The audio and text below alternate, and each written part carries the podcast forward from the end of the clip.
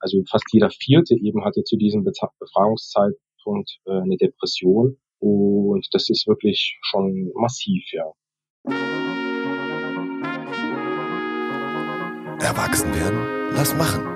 Der IKK Klassik Coming of Age Podcast mit Vivi Hähne und Gästen.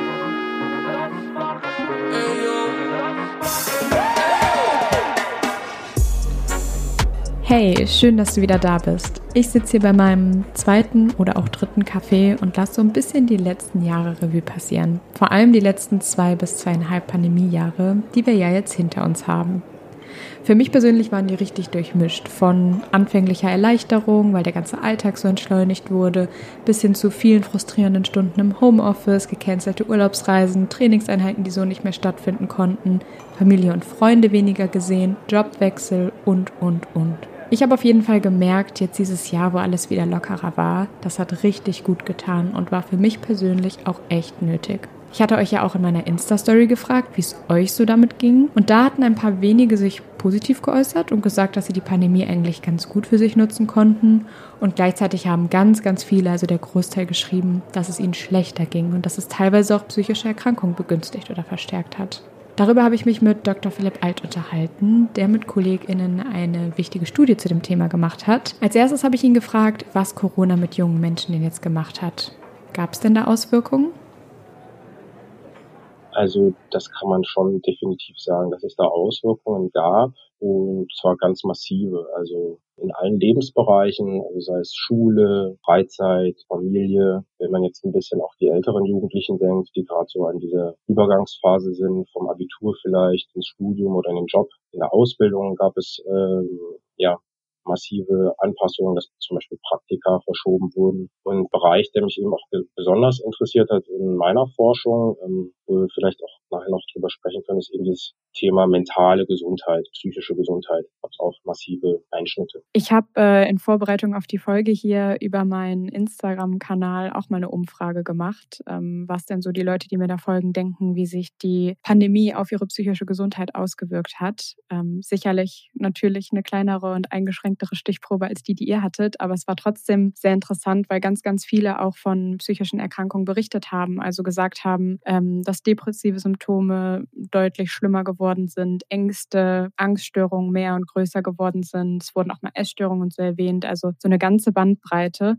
Hat sich das bei euch auch so gezeigt? Das hat sich definitiv so gezeigt. Also wie ich ja schon bereits so ein bisschen angedeutet hatte, kann man das so im Großen und Ganzen bestätigen, wie du das auch in deiner Umfrage gefunden hast. Also ich würde jetzt mal so ein bisschen den Fokus auf die Depression legen, weil das das ist, was wir auch am besten erfasst haben in unseren Daten. Also da kann man sagen, dass in dem Jahr vor dem Lockdown die Jugendlichen, zehn Prozent der Jugendlichen eine klinisch relevante Depression hatten.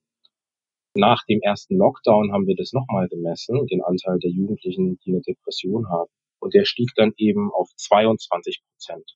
Also das ist mehr als eine Verdopplung und das ist natürlich massiv, ja, wenn du dir vorstellst, dass hinter jeder, da steckt ja natürlich ein Mensch dahinter. Jeder Prozentpunkt bedeutet ganz, ganz viele Jugendliche, die da zusätzlich auch ins Gesundheitssystem natürlich äh, drängen und die persönlich belastet sind. Also fast jeder Vierte eben hatte zu diesem Befragungszeitpunkt äh, eine Depression und das ist wirklich schon massiv, ja. Ja, wenn man sich jetzt so Gedanken darüber macht, ähm, wieso das so sein könnte, das ist der erste große Punkt, der mir mal einfällt, ist, wie wir jetzt auch schon drüber gesprochen hatten, dass wir natürlich weniger soziale Kontakte hatten. Und ich hatte dann auch in dieser Umfrage auf Instagram mal gefragt, ob diejenigen sich während der Pandemie einsamer gefühlt haben, also ob Einsamkeit da eine Rolle gespielt hat. Da haben auch bei mir zumindest 67 Prozent äh, Ja geklickt. Spielt das eine Rolle? Einsamkeit? Absolut. Die Einsamkeit ist ein ganz, ganz großer Schrittmacher für die Depression. Geht eigentlich auch Hand in Hand. Da streiten sich die Geister auch so ein bisschen, was zuerst da ist. Also verursacht die Einsamkeit die Depression oder andersrum. Die Studienlage dazu ist so, dass es beide Wirkrichtungen gibt. Aber tendenziell ist, sage ich mal, die Einsamkeit entscheidender für die Depression. Das heißt also, wenn man sich einsam fühlt, entwickelt man auch eher eine Depression. Und das war tatsächlich auch genau in unseren äh, Analysen so. Ich hatte das ja vorhin angedeutet, dass auch ganz neue Risikogruppen, sage ich mal, erschlossen wurden durch die Pandemie. Also Jugendliche, die vorher vielleicht vorher geschützt gewesen wären, haben jetzt eine Depression entwickelt. zum Beispiel eben die geselligen, sozial gut eingebundenen. Und das war genau dieser Wirkmechanismus, den wir zeigen konnten. Also diejenigen Jugendlichen, die ähm, vor der Pandemie eben besonders gesellig, sozial eingebunden waren, hatten einen extremen Anstieg in der Einsamkeit, der wiederum einen massiven Anstieg in der depressiven Symptomatik zur Folge hatte. Also könnte man sagen, andersrum, wenn ich eher introvertiert bin, dann war das in der Pandemie vielleicht sogar mein Glück? Das ist, das klingt erstmal komisch, aber so könnte man das durchaus formulieren. Du hast vollkommen recht. Das ist genau diese Umkehr sozusagen vom, vom Risikofaktor vor der Pandemie, vielleicht zum Schutzfaktor in der Pandemie und andersrum, wenn man gesellig ist, ja. Das kann man sich vielleicht am besten so vorstellen, wenn du dir ein Segelboot vorstellst, was sozusagen ein vollgesetztes Segel hat und du hast einen mäßigen bis moderaten Wind, ja, dann ist das volle Segel sozusagen super. Du bewegst dich schnell voran, du kommst schnell vorwärts. Wenn sich aber die Umgebung verändert, das heißt, wenn du, wenn ein Sturm aufzieht und du dieses Segel nicht verkleinerst, dann wird es zum Risikofaktor. Der Sturm, der kann das Segel dann zum Reißen bringen und der, der Großbaum kann dann auch äh, abreißen und das Boot kann dann tatsächlich kentern. Und ein Boot, was dann kein Segel gesetzt hätte, wäre im Sturm dann ein Vorteil. Vielleicht kann man das ein bisschen verbildlichen an der Stelle, ja. Wow, das sind ja schon krasse Zahlen. Jeder fünfte junge Mensch hatte in dieser Zeit eine Depression. Das ist echt viel. Und eine Depression, das muss man ja bedenken, meint nicht einfach nur sich mal ein bisschen geknickt fühlen. Das ist eine ernstzunehmende Erkrankung, die viel Leidensdruck mit sich bringt und lebensgefährlich werden kann. Da kann man nur hoffen, dass in diesem Jahr kein Lockdown mehr kommt. Corona hatte ja aber auch massiv Einfluss auf unser ganz alltägliches Leben. Bei mir hieß es Homeoffice, Reisen gecancelt, Trainingseinheiten sind ausgefallen. Ich hatte es ja am Anfang schon mal erwähnt. Für viele von euch hieß es aber auch erstmal Homeschooling. Wie sich das angefühlt hat, das haben mir Daniel und Lea erzählt. Und darüber habe ich dann auch mit Philipp gesprochen. Hi, ich bin Daniel. Ich habe jetzt am 1. September meine Ausbildung bei C3 angefangen, habe davor Abitur gemacht und mein Abitur habe ich in Bernau gemacht also betroffen war ich erstmal sehr stark vom Homeschooling. Äh, das war relativ schwierig am Anfang, weil das Schulsystem auch nicht gerade darauf ausgelegt war und es halt auch neu fürs Schulsystem war. Dementsprechend war es halt alles sehr, sehr schwierig am Anfang.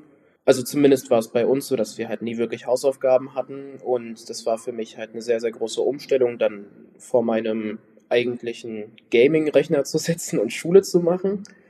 Es war eine sehr, sehr starke Ablenkung, muss ich sagen. Mm, dann war es auch schwierig, nicht mehr wirklich in die Schule zu fahren, muss ich sagen, weil man sich halt nicht mehr so diesen sozialen Kontakt ausgesetzt hat, sondern immer nur alleine zu Hause war und höchstens mal die Stimmen übers Mikrofon gehört hat.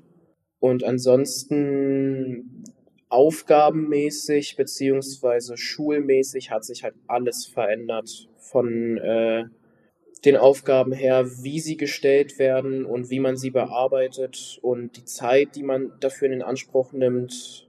Man hat halt viel länger für Schule gesessen, weil die Lehrer nicht wirklich, auch nicht wirklich wussten, wie weit sie die Aufgaben austeilen können. Ich bin die Lea, ich bin 19 Jahre alt und komme aus der Nähe von Stuttgart.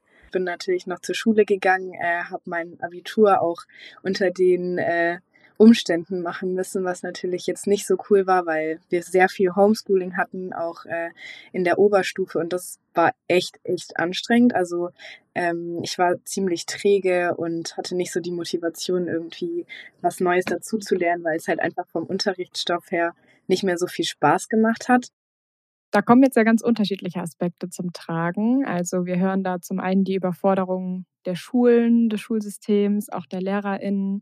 Ähm, zum anderen die Motivation, die natürlich viel schwieriger wahrscheinlich ist, dann zu Hause aufzubringen, vor allem wenn man es vorher gar nicht so gewöhnt ist oder gelernt hat. Habt ihr zu diesem Bereich auch was herausgefunden? Genau, also das ist ja so dieser große Komplex Schule und da haben wir tatsächlich auch ein bisschen was herausgefunden. Wir hatten das zum einen begutachtet unter diesem Aspekt der technischen Ausstattung.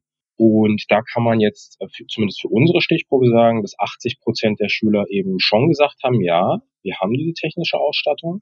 Das heißt aber auch, dass 20 Prozent sie eben nicht hatten, ja. Und das ist eben auch ein Teil, der dann vielleicht hinten runterfällt.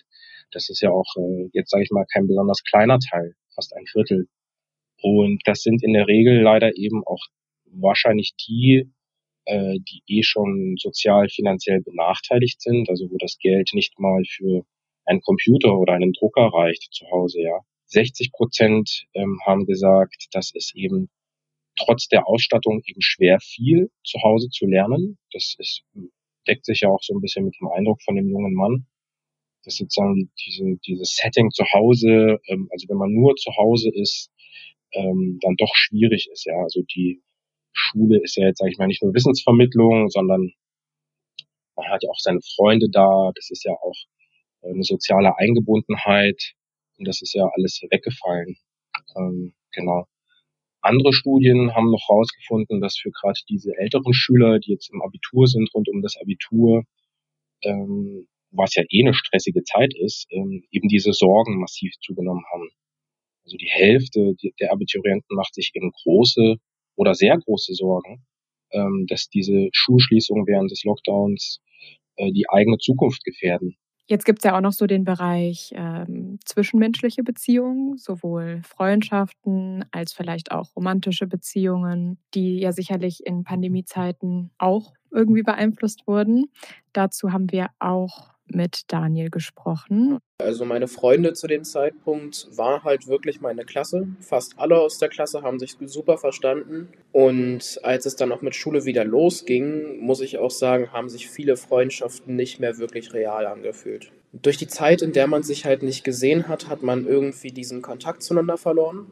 Und man hat sich einfach nicht mehr wirklich über irgendwas unterhalten können, außer über, wie war die Zeit bei dir in Corona, das Homeoffice. Ja, es waren auch gute Freundschaften, die dabei kaputt gegangen sind. Was habt ihr denn über Freundschaften herausgefunden? Da beziehe ich mich jetzt auf die Studie Junge Menschen und Corona. Das sind jetzt nicht direkt Daten, die wir erhoben haben, aber die wir natürlich auch sagen wir mal, rezipiert haben im Kontext unserer Studie. Und die haben eben herausgefunden, dass in dieser Zeit 40 Prozent der Jugendlichen nur zu ein bis zwei Personen Kontakt hatten, 40 Prozent zu drei bis sechs Personen und 15 Prozent zu mehr Personen und der Rest auch leider zu niemandem. Also im Großen und Ganzen kann man daraus eben ableiten, dadurch, dass diese Kontakte eben auch größtenteils digital stattgefunden haben, das ist an der Stelle wichtig, also über Messenger oder Telefon oder Videotelefonie, ähm, dass sich der Großteil der Jugendlichen eben an die Kontaktbeschränkungen gehalten hat im Lockdown und das hat natürlich die Beziehung verändert. Also die Beziehungen, ähm, ja, die leben natürlich auch von, sag ich mal, von der Face-to-Face-Interaktion, wenn man auch von Berührung, ja, also wir sind alle soziale Wesen und das kann sozusagen nur bis zu einem gewissen Grad kompensiert werden durch äh, ja, Video oder auch Messenger, so dass insgesamt die Zufriedenheit mit den Freundschaften abgesunken ist. Also im Jahr vor der Pandemie lag die bei den Jugendlichen bei 92 Prozent. Also das heißt eigentlich fast jeder Jugendliche war so mit seinem Freundeskreis, den er hatte, zufrieden. Und im ersten Jahr ähm, der Pandemie waren das aber nur noch 76 Prozent. Das passt ja vielleicht dann auch so ein bisschen zu diesem Bild mit der Einsamkeit, ne? Weil dann, wenn ich das Gefühl habe, die Beziehungen, die ich zu anderen habe, sind jetzt nicht so wertvoll oder nicht so, wie ich es bräuchte, dann fange ich ja wahrscheinlich auch an, mich einsam zu fühlen, oder? Absolut. Also ähm, dieses Thema Einsamkeit spielt ja wirklich eine ganz große Rolle. Und ja, man muss auch immer bedenken, dass das diese ganze Entwicklungsphase der Jugend, dass das natürlich recht schnelllebig ist, ja. Und also ein paar Monate können dann natürlich eine extrem lange Zeit sein, weil die Beziehung an sich äh, eh schon sag ich mal, noch nicht so stabil sind, weil sie eben noch nicht so sich auch, sag ich mal, schnell formieren, dann aber auch wieder, sag ich mal, neue Interessen entstehen. Und sozusagen ein Cut von ein paar Monaten kann dann natürlich schon sehr bedeutend sein für die, für die Gesamtdauer der Beziehung. Ja, das Thema Freundschaften ist schon wichtig. Ich bin total froh, dass sich bei mir die Freunde alle gehalten haben, aber das war eben nicht bei jedem so.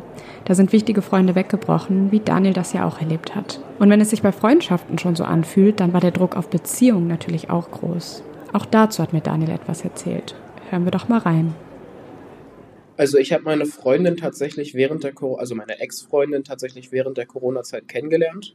Das war so die Zeit, wo es zwei Tage Schule, drei Tage Homeschooling war. Und wir haben uns in der Zeit kennengelernt und haben uns auch halt regelmäßig getroffen und sowas. Aber nachdem Corona vorbei war tatsächlich, äh, haben wir uns nicht mehr wirklich wiedererkannt, weil man dann wieder so viele Möglichkeiten hatte, Sachen zu machen, die man halt davor nicht hatte. Was sagst du zum Bereich Beziehungen? wenn man sagt, naja, der Kontext, in dem man sich kennenlernt, in dem man eine Beziehung eingeht, spielt ja eine super wichtige Rolle, ja. Also das war ja eine Zeit der großen, großen Unsicherheit. Und da gibt es sozusagen ähm, Menschen, die das unterschiedlich regulieren. Also dieses Bedürfnis nach Sicherheit ähm, schaffen es manche sozusagen von innen heraus, dass die vielleicht, was weiß ich, meditieren oder irgendwie sich informieren. Und andere regulieren aber viel über soziale Beziehungen. Also das heißt, dass man dann vielleicht in dieser Zeit auch gerade ein Bedürfnis hat nach, nach, nach Menschen und auch diese Unsicherheit irgendwie mit einem Partner vielleicht äh, besser zu regulieren, wenn sozusagen aber diese, dieses Bedürfnis dann nicht mehr so groß ist, weil auch die Unsicherheit nicht mehr so groß ist nach dem Ende des Lockdowns, verändert sich auch so natürlich so ein bisschen dieses Bedürfnis nach der Partnerschaft. Dann haben wir, wenn wir von Beziehungen zu anderen sprechen, natürlich auch noch die Situation in unserer Familie. Gerade von den jungen Menschen haben sicherlich die meisten ähm, in Pandemiezeiten ja auch zu Hause mit anderen Familienmitgliedern äh, zusammengelebt. Dazu hat Daniel uns auch was erzählt. Am Anfang war es tatsächlich relativ schön, weil man sich halt wirklich dauerhaft gesehen hat. Aber nach ein paar Monaten hat es halt angefangen, dass man sich ab und zu mal wegen Kleinigkeiten gestritten hat, weil es halt bei der einen Seite kein Verständnis gab und bei der anderen Seite höchstwahrscheinlich auch nicht sehr viel Verständnis, wenn es jetzt zum Beispiel um Sachen ging wie ähm, Aufgaben zu Hause erledigen, währenddessen man Homeoffice hat. Ähm, das war immer ein bisschen schwierig weil es sah meistens so aus, als würde ich nicht wirklich was machen. Dabei saß ich in einer Konferenz oder sowas und danach kamen halt solche Beschwerden wie von wegen, da hättest du ja nebenbei auch dein Zimmer aufräumen können. Wir machen es ja auch und ja, das, das, das waren dann solche Sachen, die sich nach einer Zeit so regelmäßig angehäuft haben.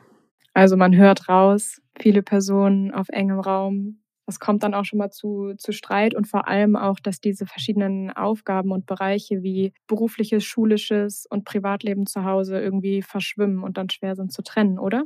Also das, was der Daniel da berichtet, das finden wir ein Stück weit auch in unseren Daten zum Familienklima. Also das Familienklima ist, das kann man so übersetzen, auch so wie ist die Stimmung zu Hause, und da haben eben 50 Prozent der Jugendlichen gesagt, die ist eindeutig schlechter. 25 Prozent haben circa gesagt, es ist besser. Und 25 Prozent haben gesagt, es ist gleich. Das heißt also, man hat da den überwiegenden Teil, der das als eine Verschlimmerung wahrgenommen hat. Aber man hat eben auch so diesen Teil, der sagt, na ja, das war jetzt vielleicht gar nicht so schlecht an der Stelle bezüglich der Familie, ja.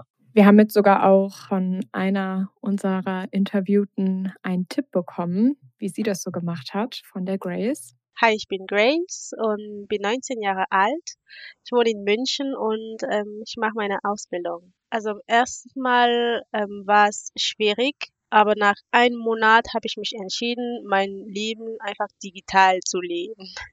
Und ja, das war der einzige Weg, einfach äh, mich frei und gut zu fühlen und alles hat digital stattgefunden, Freunde, Familie und so weiter und so fort. Ich habe sogar mit Yoga angefangen in der Zeit und seitdem habe ich noch nie aufgehört. Also ich habe weitergemacht und habe ganz viele Sachen angefangen in der Zeit. Yoga, äh, Bücher zu lesen, äh, mein YouTube-Channel, also ganz viele Sachen habe ich angefangen während dieser Zeit. Wenn man sie so reden hört, dann könnte man ja meinen, ähm, ja, dass sie da eine besondere Einstellung, eine optimistische Einstellung, Haltung irgendwie gefunden hat und ja auch einfach aktiv geworden ist. Sie sagt, sie hat, Dinge gemacht. Habt ihr dazu auch was gefunden, dass das auf jeden Fall einen Unterschied machen kann, wie man dann die Pandemie durchgestanden hat? Ja, also das ist total spannend, was die, was die Grace erzählt. Ich würde es vielleicht von zwei Seiten beantworten, die Frage. Zum einen mal, was wir in unseren Daten haben. Da haben wir sozusagen dieses Konzept der, der Selbstregulation, ja. Also das ist so etwas, also man kann das so betrachten mit zum Beispiel, wie gut kann ich mich selbst regulieren und ein selbst gestecktes Ziel verändern, wenn das notwendig ist. Und da gibt es Leute, die können das gut und die Leute können das nicht so gut. Also dass sie dann zum Beispiel krampfhaft festhalten müssen an dem Ziel. Was ich schon mal angesprochen hatte, dass diese erste Welle einfach alle überfordert hat. In den späteren Wellen zeigt sich dann aber durchaus wieder eine Schutzfunktion dieser Selbstregulation. Also das heißt, diejenigen, die es dann wieder ähm, geschafft haben, sich selber zu regulieren und vielleicht auch selbst gesteckte Ziele anzupassen und umzuändern, die haben dann auch weniger häufig eine Depression gehabt. Die waren dann sehr, sehr gut drin, sich anzupassen, ne? Ganz genau. Also die haben dann sozusagen das zum Beispiel geschafft, äh, zu sagen, okay, dann klappt das mit dem Praktikum jetzt vielleicht erstmal nicht. stelle ich das hinten an äh, und mache jetzt erstmal was anderes, ähm, konzentriere mich zum Beispiel auf so eine Art eigene Weiterbildung, also wie die Grace mit dem Yoga oder so, ja. Also dass sie sozusagen wirklich ihre Ziele geschafft hat, neu zu priorisieren für sich, was dann in der Folge eben auch eine Steigerung des Wohlbefindens beziehungsweise weniger Depressionen zur Folge hat. Kann man das lernen? Das ist eine gute Frage, eine sehr gute Frage. Ähm, wir, ich sage, wenn ich jetzt sage wir, meine ich ähm, Psychologen und Verhaltenstherapeuten, äh, würden ganz klar sagen, ja. Und ganz explizit lernen könnte man das zum Beispiel dann durch bestimmte Achtsamkeitstechniken ähm, oder vielleicht auch Meditationsverfahren, äh, wo es darum geht, das, das einzuüben, also das da sein zu lassen, was eben ist, auch unangenehme Gefühle, gerade so diese Unsicherheit, die viele ja gespürt haben, das erstmal nicht wegmachen zu wollen, also indem man sich ablenkt durch Facebook oder YouTube, sondern versucht eher bei diesem Gefühl zu bleiben, das so ein bisschen zu beobachten. Genau, und das ist aber schwer und das, das erfordert Übung und das geht auch nicht von heute auf gleich. Aber Akzeptanz ist ein ganz, ganz gesunder Bewältigungsmechanismus, kann man sagen. Dann haben wir noch ein ganz anderes Thema oder vielleicht auch nicht so anders, aber wir haben auch noch ein paar Worte dazu gesagt bekommen zur Arbeit mit Jugendlichen. Da hat Lea uns was zu erzählt. Äh, die hat nämlich nach ihrem Abitur ein freiwilliges soziales Jahr gemacht und dabei mit Kindern gearbeitet. Und was die Pandemie mit den Kleinen gemacht hat, das hat sie uns auch erzählt. Ähm, die Kinder waren extrem aufgedreht, ähm, als wir uns wieder getroffen haben, weil ich das Gefühl hatte, ja, okay, zu Hause konnten sie sich vielleicht nicht so sehr ausleben wie in den Freundesgruppen. Ich konnte damit eigentlich voll gut umgehen, weil ich es echt richtig feier, mit Kindern und Jugendlichen zusammenzuarbeiten. Aber das jetzt irgendwie so in dem Kontrast zu erfahren, okay, vor paar Monaten waren die noch viel ruhiger als jetzt, wenn alles wieder in Präsenz stattfindet, ist irgendwie auch schon echt heftig. Also da habe ich schon gesehen, dass es einen großen Unterschied auch macht. Bei einer Jugendgruppe war es zum Beispiel auch so, dass eben die, wo schon laut waren, auch tatsächlich noch lauter wurden. Aber ich hatte auch gleichzeitig das Gefühl, dass die Leute, die am Anfang eher still waren, zum Ende hin auch mehr angefangen haben zu reden. Ich weiß nicht, ich kann nicht genau sagen, woran es liegt ähm, oder woran es lag, aber ich habe schon gemerkt, die Kinder haben schon so eine eigene Art von Entwicklung von sich selbst auch nochmal in der Zeit, glaube ich, durchgemacht. Einfach weil man die Möglichkeit hatte, sich mit sich selbst so zu beschäftigen. Ähm, also aus der eigenen Erfahrung kann ich das auch bestätigen. Ich habe auch einen Sohn in dem Altersbereich und das war dann schon teilweise heftig, ja. Also sowohl für ihn als auch für uns, weil zum Beispiel auch die Eingewöhnung, ja, das wurde dann immer wieder unterbrochen. Das hat sich dann wirklich über ein Jahr gezogen, ähm, was vielleicht normalerweise ein, zwei Monate maximal dauern würde. Also da auch diese Effekte auch in diesem Altersbereich auf jeden Fall. Ja. Also es klingt so, als wäre auch den Kleinen da ganz viele Möglichkeiten flöten gegangen, irgendwie dazuzulernen auf verschiedenen Ebenen. Ne? Und äh, wahrscheinlich war es auch schwierig, das irgendwie dann als Eltern zu stemmen und komplett zu ersetzen, vor allem wenn man dann noch parallel versucht hat zu arbeiten. Ne? Und es vielleicht schwierig war, so viel Aufmerksamkeit da aufzubringen. Wichtig ist mir nochmal zu betonen an der Stelle, dass das ja epidemiologisch und virologisch durchaus Sinn gehabt hat, diese, diese Maßnahmen. Und gleichzeitig natürlich, man sich so diese Folgekosten, diese sekundäre Krankheitslast dadurch einkauft. Ne?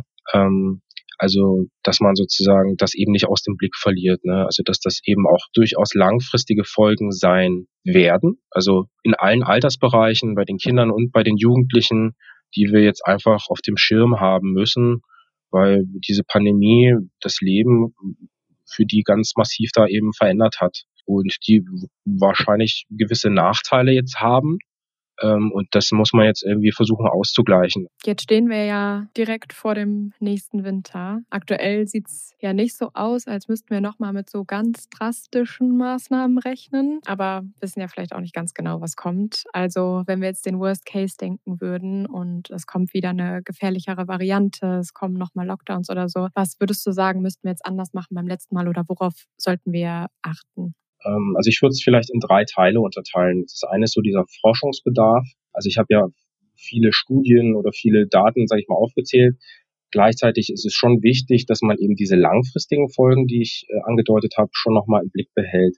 Und das sind wirklich Folgen, die wird man auch erst in den nächsten Jahren wirklich abschätzen können, ja was hat das wirklich gemacht, auch mit der sozio-emotionalen, mit der persönlichkeitspsychologischen Entwicklung der Kinder und der Jugendlichen. Der zweite Punkt, was man unbedingt mitnehmen sollte nach diesen Lockdowns und ähm, nach der Pandemie, ist so dieses Thema Teilhabe.